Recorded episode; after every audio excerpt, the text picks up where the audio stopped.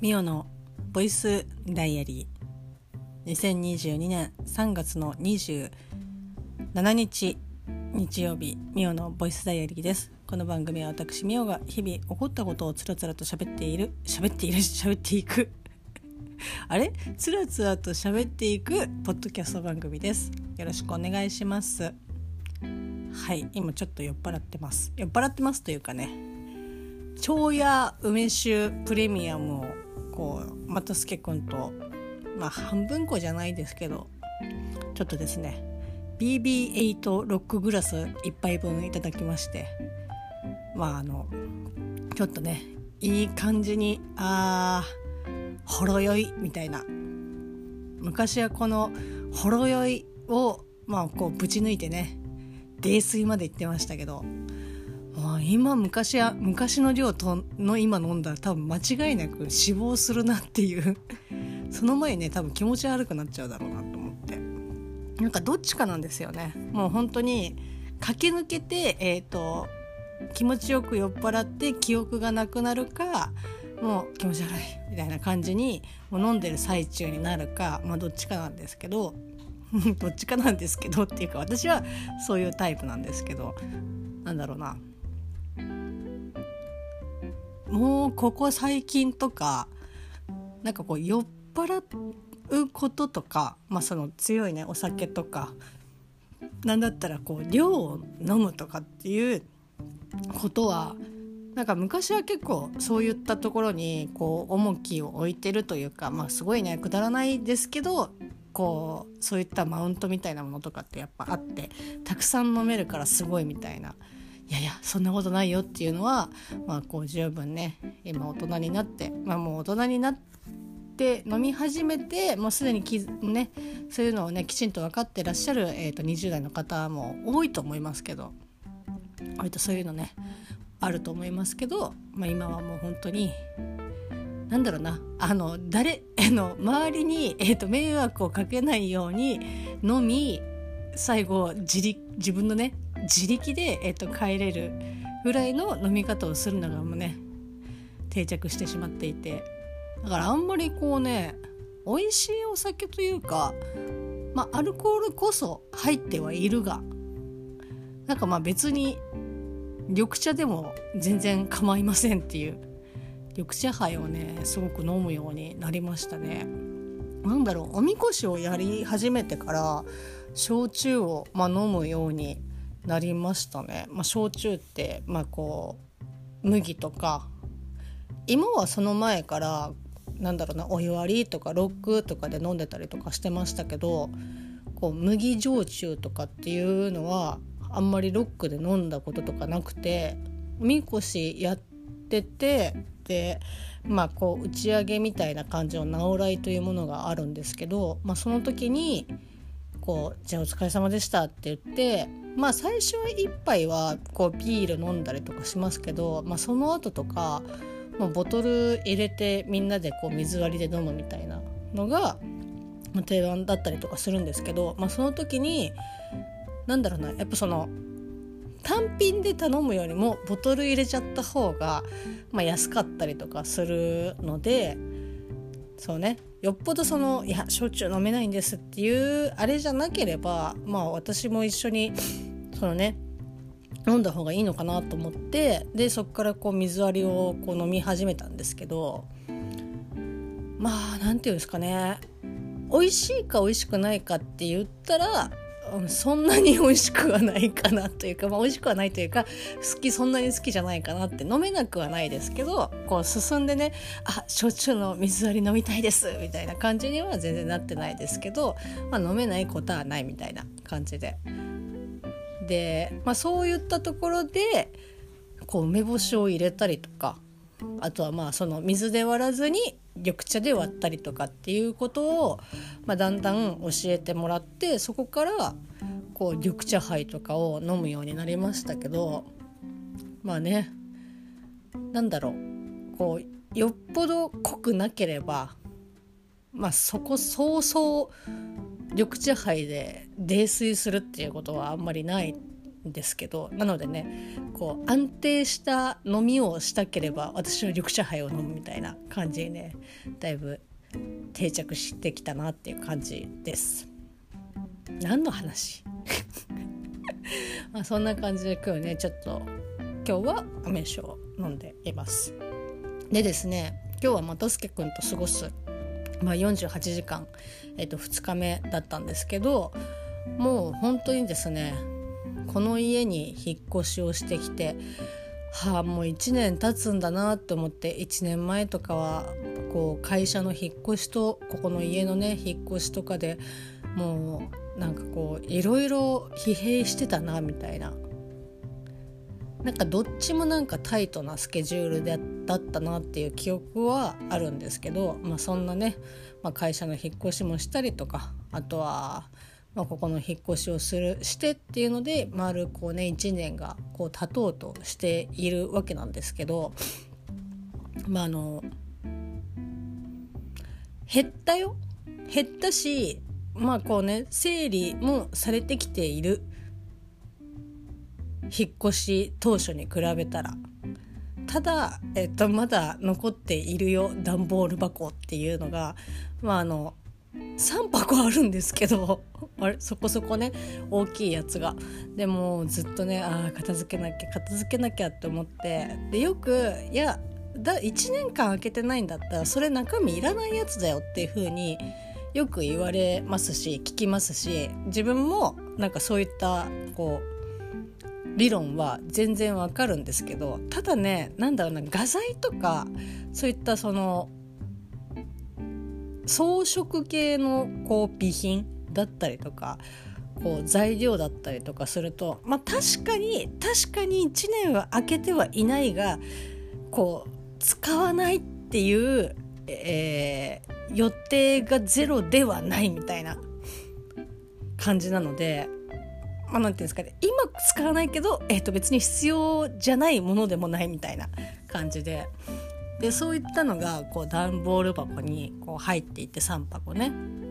でいやもうこれも片付けないとなと思いながら、えー、とそんな感じで1年が過ぎていたんですけどもさすがにちょっとねこれもうまずいだろうと思ってで今日はガチめにねガチめにちょっと掃除しよう掃除というかね整理をしようと思って。で、まあ、そんな気持ちはですね今日起きたわけではなくもう前々からずっと ああやらなきゃって思いながら結局えー、っとまあやれね。映画を見に行ったりとかやれ。なんかこう家でダラダラしたりとかまあダラダラしてっていうかね。もう日々疲れすぎて、えーこう活動開始時間が遅かったりとかするとああもういいやみたいな感じであとまあ仕事が入ったりとかっていうので、まあ、結局後回し後回しみたいな感じになってたんですけど、まあ、今日はちょっとさすがにやろうと思って。で、まあ、又助君も休みだったので、えっと、その段ボール箱にの中に入っているものをちゃんとしたね箱に入れてなんかあのクローゼットはねバカみたいにあるんで バカみたいにあるっていうかまだこうねちゃんと収納しきれてない収納収納 収納も生かしきれてないので、まあ、きちんとねねえうるさいでしょ。あの収納のね場所をきちんとねもう1年経ってるんですけどまだきちんとできてないので、まあ、そこを使えば全然余裕で入るからあじゃあ衣装ケースをねちょっと買いに行きたいので連れてってくださいと言って。えーと、港南に行ってきました。でまあこう衣装ケースも見たりとかあとはねケトルをあれケトルで合ってるんだっけ？ケルトじゃなくてケトルだっけ、ね、あケトルをですね我が家に1台お迎えしました。こう前々からちょっとねなんかあもうあったらいいなとかって思ってたんですけどこう私の実家がまあこうお茶入れたりとか、まあ、コーヒー入れたりとかする時にこう水をこうね火であの沸かした水お湯が、まあ、使うと美味しいみたいなことをなんかずっと言われてて私がね。で前の家でもそうだったしなんかやっぱりこうお湯を沸かすんだったら、えーと、火でみたいな感じだったんですけど今回ねそのケトルをまあちょっと試しにじゃあ買ってみようみたいな感じでそんなにこうバカ高くなかったので安くは安くはないけど普通に安いのあれは。1900円ぐらいとか。2000円ちょっとぐらいで、まあ、買ったんですけど。でちょっと一瞬ねあそうするとなんか、まあ、お湯火で沸かせないの沸かさなくなるだろうなとかって思って私の性格上ね。便利なものがこうあればそれを活やっぱね当たり前ですけど活用ね。してくってなるとああもう火でお湯を沸かすことはないなっていうふうにちょっと一瞬あ寂しいなって思ったんですけど、まあ、そもそもよくよく考えたらうちもうすでに IH なんで電気じゃんみたいな。同じやんっていう感じであだったら全然 ケトルでいいわみたいな。なんかこうなんとなくガスコンロでていうかそのキッチンでお湯を沸かすっていう感覚があったんですけど、まあ、そもそももう火がないのでまあいいでしょうみたいな、まあ、いつかね、まあ、これは多分本当になかなか難しいと思いますけどよくこうコーヒーのこう専門店っていうかちょっとお高いこう喫茶店とかだとなんだそのアルコールランプでこうコポコポねあのビーカーみたいなやつあの丸いビーカーみたいなやつでコーヒーをね沸かしてみたいな。こう器具的には理科の実験室っていうか理科室にありそうな感じですけどなんかああいうのでなんだろうなコーヒー沸かしてみたいなっていう風に。コーヒー沸かしてみたいっていうかお湯を沸かしてコーヒーを入れてみたいなって思うんですけどなんだろうアルコールランプって一般の人って手に入るの？あれって。なんかあのあれよくねやりました。あの蓋をこう火を消すのにはこう蓋でみたいな。いやちょっとねまあ可愛いなとかって思うんですけどなんかアマゾンとかでアルコールランプってそんな気はしますけど、まあ、そういったのねおしゃれなというかなんかこう本当にコップ1杯分のコーヒーを沸かすみたいな生活もねなんかちょっと憧れはありますけどあるでしょ？なんであなたがないっていうふうに言うわけあなた私じゃないでしょ？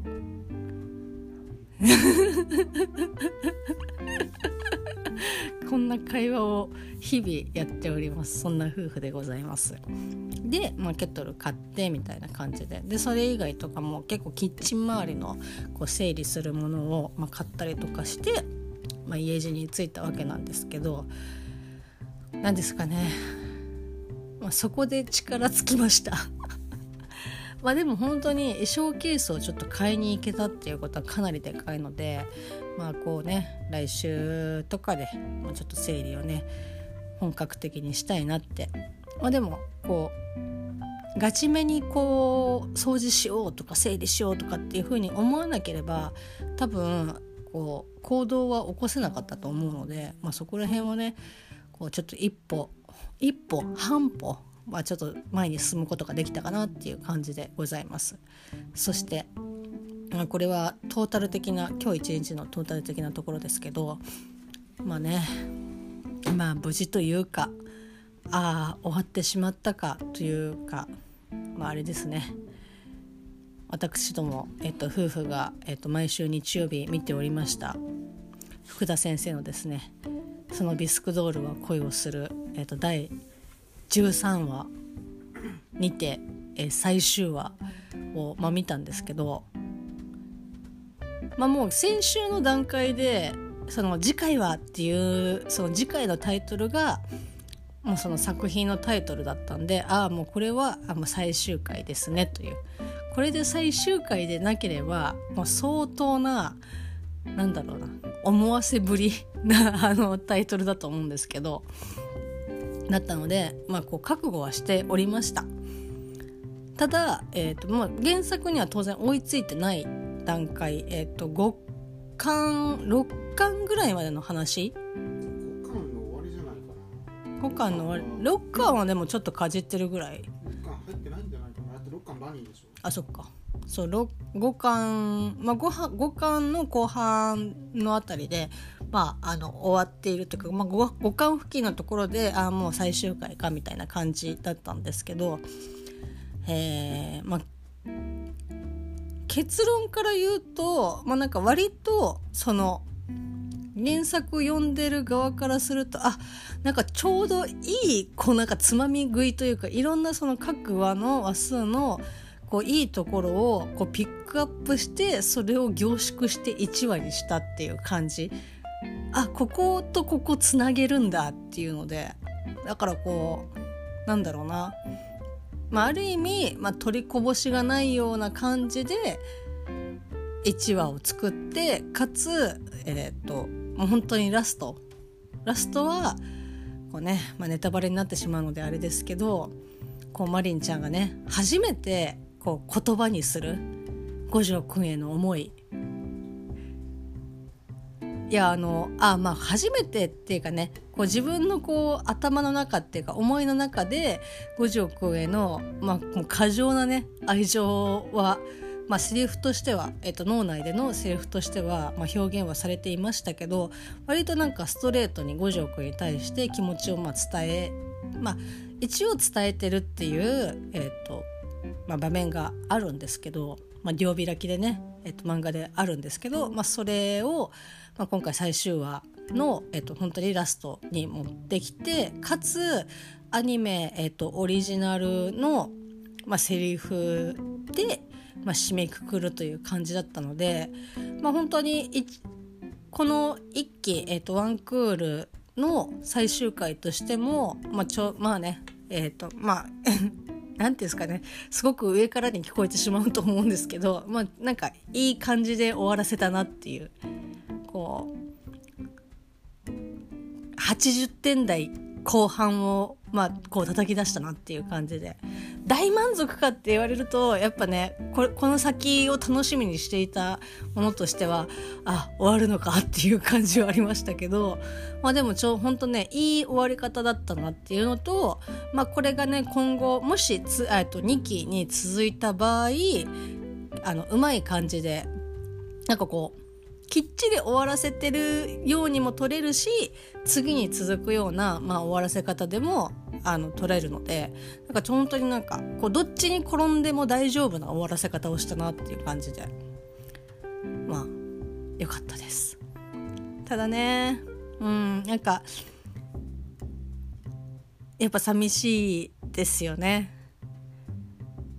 あでもこうもうちょっとこうコミックスの方というか原作の方がねもう先まで行けばもしかしたらねこう2期でその分をやってくれるんじゃないかなっていうふうに思いますし、まあ、こういったのって本当まあ、ファンの方もそうですし、まあ、こう運営側からするともう明らかもね数字がもうあの命だと思いますのでこう何らかのね形で貢献できればなっていうふうに思っております。まあ、ただいま絶賛ですね、えっと、ブルーレイ &DVD が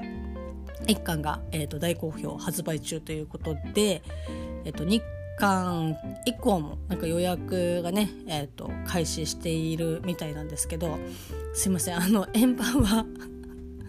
ちょっと変えていないというか買うのがなかなか難しいなっていう感じではあるんですけど、まあ、コミックスの方はねもう買ってえっとまあ、次ね最近9巻出ましたけど、まあ、10巻出た暁には、まあ、おそらくね、えっとまあ、買うと思いますし、まあ、美曲ながらこう福田先生並びにこの「ビスクドールは恋をする」を応援していきたいなっていうふうに思っております。あと、まあ、最後ですけど又助君はねなんかオーランオーランって言ってるんですけどなんかオーランっていうと私はなんかオーラン高校ホストクラブを思い出してしまうのでえ？又助君花嫁読んでたの？っていう感じですけどまああの王様ランキングがですね王様ランキングも、まあ、23、話でアニメ、えー、と最終回ということでまあ、あの私公式を全然内容を追ってないのでわからないんですけど、まあ、一応今回ので、えっと、終わりということで、まあ、続きがねこうしばらく経ってから、まあ、あるのかどうかっていうのはちょっとわからないですし、まあ、そもそも今コミックスが、えっと、12巻まで、えっと、出ておりまして去年の12月ぐらいに出たみたいなんですけどもうすでに私が、えっと、読んでいたえっと、原作のところはもうとうに越してしまって今こうアニメの情報が私の最新情報になってるんですけどだからどこまでそのアニメが原作に追いついてるのかっていうのはちょっとわからないんですけどもう今回ね最終話ということでなんかこう毎週見ていた作品がね終わってしまったっていうのはなんかこう寂しいなと思いつつまああの王様ランキングに至ってはなんだろうなそこを触れるのかどうなのかっていうのはわからないんですけど割とその未解決というかあれどうなったんだろうとかっていうことえこっから続くっていうかこっからなんかまた新たにみたいなところが布石が結構あってそこを回収せずというかそこにはこう触れず、まあ、今回も終わったのでまあおそらく2期あるんじゃないかなっていうふうには思ってますけどまあもちろんねこう王様ランキングもそのビスクドールと同様な感じで、まあ、ここでもう本当にアニメ終わりですっていう風に言われてもまあなんかこうあ分かりましたっていう感じで一応ねその布石のことは置いといてですけど、まあ、全然こう綺麗な終わり方、まあ、こっからまた新たな墓地と影のこう旅が始まるみたいな感じでいいのそういったね終わり方もいいのかなっていうふうには思ったりとかするんですけど。いや寂しいですね。まあもう我々夫婦の糧としてはもうあれですよ。3月の30日 3, 3月の30日だっけ？30日から、えっと、ディズニープラスで配信されます「えっと、ムーンナイト」まあもう夫婦ともどもあんまムーンナイトのことよく分かってないんですけど。そんなに楽しみにしてないんだえ？知らないんだもんそうだから私も全然そのなんかこう原作っていうかむなんかこうねよく分かってないなんとなく何あの無遊病みたいな感じあのその設定とかもなんかよく分かってないんですけど、まあ、それがこうディズニープラスで、まあ、MCU ドラマで、えっと配信が始まるわけなんですけど、まあ、もうそれをね楽しみに生きるしかないなっていうふうに、まあ、君もだから毎週楽しみが今また1個増えるからいいでしょう。感じでございます。はい、いやなんかさ王様ランキングのさこう私はなんだろうヘビンとか好きなんね。で君あのドーマス好きじゃん。なんかドーマスとホクロのあのちょっとペア感。でなんかドーマスがどんどんさそのホクロに「なんかドーマスさんは何やってるんですか?」みたいな感じでこうなんか「おあすすまん」っていう感じ。ちょっとあのあこの人結構抜けてるなっていう感じとか結構好きだったりとかするんだけどなんかそんな中でやっぱねやっぱねなんかいやわかるんだよ。わかるんだけど代打は好きになれないのよね。いやもう別に家事だから好きとかっていうことはね別に関係ないと思うんだけどなんだろう。いやわかるよ。おそのさ王様というかその王位についている人間だからこそそういったね言動とか振る舞いを、まあ、しなければいけなかったりとかそういうふうに育てられてきたっていうのは分かるし分かる分かるのね。でもともとプライドの塊だった代打がああいうふうにこうねすまないみたいな感じでこう言うこと自体がすごくこう進歩なんだと思うんだけどなんだろう俺が許すってお前何様だよっていうふうに。王様 はぼっちでしょ？だから代だから代打が禅譲して。いやそうだけどさでもだって王位についてた期間ってすごい短そんなに長くないと思うよ。長くないけどなんだろう。いやなんかお前が許すから何なんだよっていうふうにちょっと思っちゃうのよねいやわかるよ、ね、ハーレーモーだし駆逐系男子だしもう家事ってだけで俺はもう。ああまあね梶裕貴さん、まあ、声優さんですけどはまああの有名なところというかえっと一般層に、えっと、梶裕貴さん何やってる声優さんですかって言ったら、まあ、や違うでしょ「まあ、進撃の巨人」のねエレン・イエーガーの役をやられてますし、まあ、他にもねアニメ好きな人だったらまあいろいろ自分の好きなね作品に梶さん出てるっていうふうにうん。あそうやね。うん。まああのハイスクール DD をこうライト層がどのぐらい知っているのか。まあな DD 見てない人はちょっとね損してる。うんなんだろう 頭大丈夫？でまあその又助君がね大好きなハイスクール DD むしろそのハイスクール DD をきっかけに又助君的には梶裕貴を、まあ、知ったというか、まあ、好きになったみたいな感じってことでしょ？うんそうだね。うん、なんかもうさなんだろう梶裕貴ってまあ他の声優さんとかもそうだけど結構かっこいいこうセリフとかさ、まあ、そういった、まあ、日常系のセリあの会話をしている、まあ、アニメとかこう見てたりとかするけどまあその梶さんのそのハイスクール DD のその兵道一世に至ってはさなんだろうなもうなんか4期4期までやってるわけじゃん。4期までやっててなんだそのおっぱいって何回言ってるっていうのをなんかちょっと数えてみたくなるぐらい言ってるよね。なんか YouTube かなんかでさあのなんだっけアスランが何回そうそうそうそうそうそうそうよく分かったね。なんか あのめっちゃ「キラ!」って石田さんが言ってるみたいな。キラそうそう。だから前後のあのセリフなしでキラだけなんだよね。うん。この場面のアスランが言ってるキラーみたいな。っていうのをダイジェストでまとめた YouTube 動画があるんですけどなんかこう敵対ね、えー、としている時期がございました、えー、とアスランとキラえっとキラヤマトだっけ？うん。よく覚えてんな私。まああのキラ君は私はあんまり好きじゃないですけど。なんだろうあのキラ君ってさうんラインバデルのあの星総一郎じゃない星総一郎は声優さんだよ。あのラインバデルの主人公名前なんだっけ？え最近あんた読んでたじゃん。まあラインバデルの主人あえ下の名前？う ん何光一だっけ？星こあえ？早瀬光一。だっけ？100%そう。ああ早瀬光一くんとキラヤマトはね結構かぶるんだよね。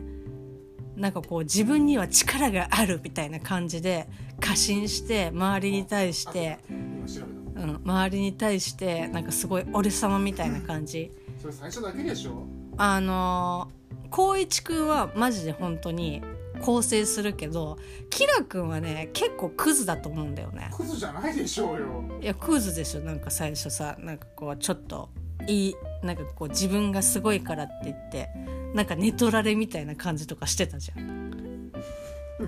こう前半の方とか。え。えでもしとったでしょ？だってなんか。ネトラネトラレ寝取られじゃ寝取りみたいな感じ。ね。ね寝取りってなある？あるけど、うん。なんかもうまあそしょうがない。キラの。いやもうだからそうだこうじゃあ光一くんもそうだけど。キラはその能力があるからっうんていうんでもう戦場に駆り出されて、うん。ひたすら心をすり減らしていった。なん。かあのガンダムの機体に乗ってる人たちのあのメンタメンタルケアってもっとちゃんとやった方がいいと思うんだよね。誰一人してくんないからね もうアスラ殺人殺人マシーンみたいな、ね、こ使われるからね。いやあのアスランとかもさなんか結局なんかカガリと別れちゃうわけじゃんもう本当になんだろうな。結婚すればいいのにって思うけどもうカガリもカガリでカガリの国は結局その中中立国でしょ、中立国。え？う中立国だからこうやっぱ立場があるっていうのも分かるんだけどいやーだってさキラとさあのピンクの頭の子、うん、はさこうなんかすごい仲良くなってんじゃん。うん仲良くなってなんだったら付き合って一緒にさ戦場に出てるわけじゃん。もうアスランかわいそうじだイメージとしたら、うん。あのイギリスのうん王室の、あとまあ時期あのあのダイアナさんみたいな感じ分かりやすく言うゃないえアスランか？といやあのラクスが。あでなんか超ハイブリッドでーうん。人工的に作られたあ挑戦士がーうんあーえでアスランは？スイスのトップがうん。今カガリみたいな感うん。でアじアススランは？ランはロシアかな。ええアスラン違うでしょ？あとあのザフトはあのいやいやな虐げられていた。どっちかというとザフトのイメージは中国とかあロシアとかあ大丈夫？北朝鮮なんか的なあところのエースパエース級の殺人マシンがアスランーあーでもさアスランはさでもそこで作られたんだけどうん。あのそこから抜け出したの、まあ、抜け出したの結果的に抜け出したのがん。キラ君あー。でもなんかそのアスランはさすでなんか常になんかこういろんなさしがらみになんかとらわれてるみたいな感じ。かわいそう。なのでもそれをさなんかもういいやって言ってさなんか自由奔放に生きてるのがさキラ君でさずるくない？うん、俺あんな真面目に演技してる石田とか結構久々に見るもんね。えいや石田さんは割とそんな感じだと思うけど。ギャグなギャグ要素なかったじゃん。ああいやそれさ君さ桂さんのこと言ってんでしょ。桂さんはえでもまあなんか石田さんえいやいやだってあの薫くんだってあ石田じゃん。もうそうだけどうん。無限列車を見た時にデジャブったの。だから煉獄とあ高さの関係があうんキラとアスランの関係にそっくりで。あすら教授を教授を鬼にならないかみたいな感じ。お前は鬼になれみたいなあのスカウトがしつこいよね。そうだからちょっと。うんわかる。あーでもね。いやーいやアスランにはねほんと幸せになってほしいんだよね。なんかもういいよもうそういう君が思ってる責任とかそういうのとかもうそんな重く受け止めなくても自由に生きればいいよっていうふうに思うけどそういうわけじゃないわけでしょ。アスラン幸せになってほしいわ。マジで。アスランとカガリの結婚式に出席したいもんなんか受付会場どちらですかっていう感じ。というかまあまあ出席。出席こそできないのね当然できないと思うよ。できないと思うけどかがりレベルの結婚式だったらもう絶対絶対さパ世界にさ他人の結婚式に参加してる人がさなんかあの スリムクラブみたいな感じにさどちら様ですかみたいななんか一度街で見かけたことがありますみたいな。あなた非常識ですよっていう風に。だからでもかがりクラブだかがりクラブじゃない。違う違う違う。かがりレベルだったらさ当然さこのパレードみたいなものがあるわけじゃん。そのこう国民に見せるっていう。だそこになんだろう行く？だ一目でもそのかがりとアスランが幸せにこう結婚しましたわーっていうのが見れれば私は幸せ。あとまあ花を受け取ってもらえるか。なんかいろいろなんかチェックされて。あー。え？名前名前つけて送るわけじゃん。うん。誰こいつってなるわけじゃん。でも確かに。でもそんなのさ多いわけ。分かった。じゃああのえ飛鳥がファン一同みたいな感じでさ送れば大丈夫じゃない？勝手にカップリングすんなって。いやーなんかあの実家にまだいた時にあの飛鳥の同人誌は買ってたよ、だってあの原作で2人とも幸せになってくれないんだもん。こんなのあのご本人ご両人に見せるわけにはいかないっつって焼却しようかあリムラフでピシューンっつって。結構でもさあのそういった漫画とかさアニメとかのあの何 BL とかじゃなくて普通そのノーマルカップリングうんとかの同人とか面白いよ。面白いっていうかあこうなってほしいなっていう空白の時間をなんかときめきをそういう同人誌で埋めてくれるみたいなあ感じ。だね BL が全てじゃないわけよ。同人誌は。あ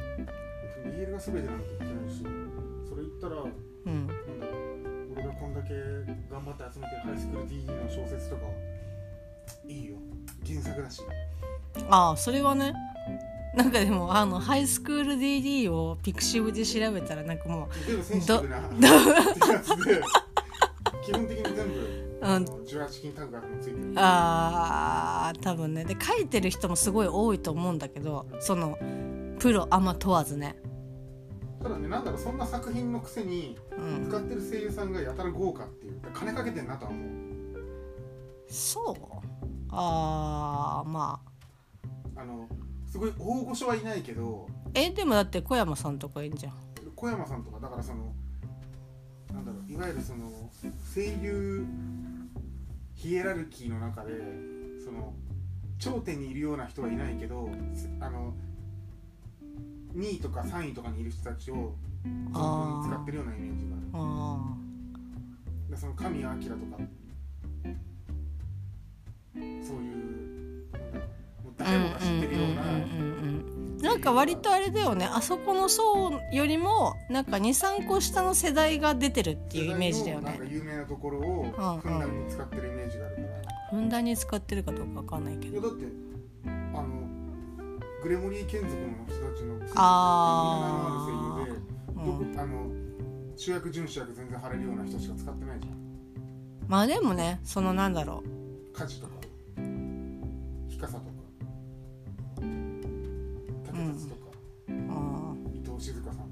あもうちょっと飽きてきちゃった。ハイスクール DD は見なきゃダメだよ。あーまああの本当に。1期は面白いと思う。1期2期まではちゃんと原作に沿ってるしいや全然あの2期2期の木場くんの話はいいと思うけどなんかもうねあのモザイクはもう本当にいらない。マジで。それはあれだからだよ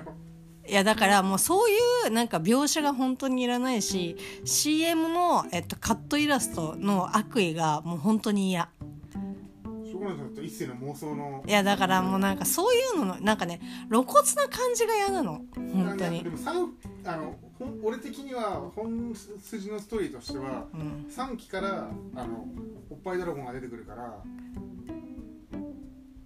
今はまではあのバックボーンっていうかその過去のなんかうん。成長の本当に触りなのよ、あー。だってまだ小説だったの5巻ぐ5巻も多分ぐらい、3期で？うん、ああ。いやいいよいいよいいよ別に。あの出さなくて。4巻でやっとほら停止教室のヴァンパイア。4巻がやっと。あのギャスパーくんのところ？あじゃあもう結構本当に最初の方なんだね。本当の初期の初期。初期で3期まで使ってるってやばいね。で2期小説2巻あに4巻までがうん。アニメの4期で終わってるはだからアニメの2期で終わってる、あから足しびれたしもうちょっとタバコ吸いたいからもう終わるね。まあちょっと又助君とまたあの、まあ、ビスクドールのなんか総括みたいな話はちょっと一緒にしたいなと思うので、まあ、ちょっといくらかあの渡してゲストにね来てもらおうかなっていうふうに思っております、まあ、そんな感じの3月の27日日曜日でした。それではまた明日。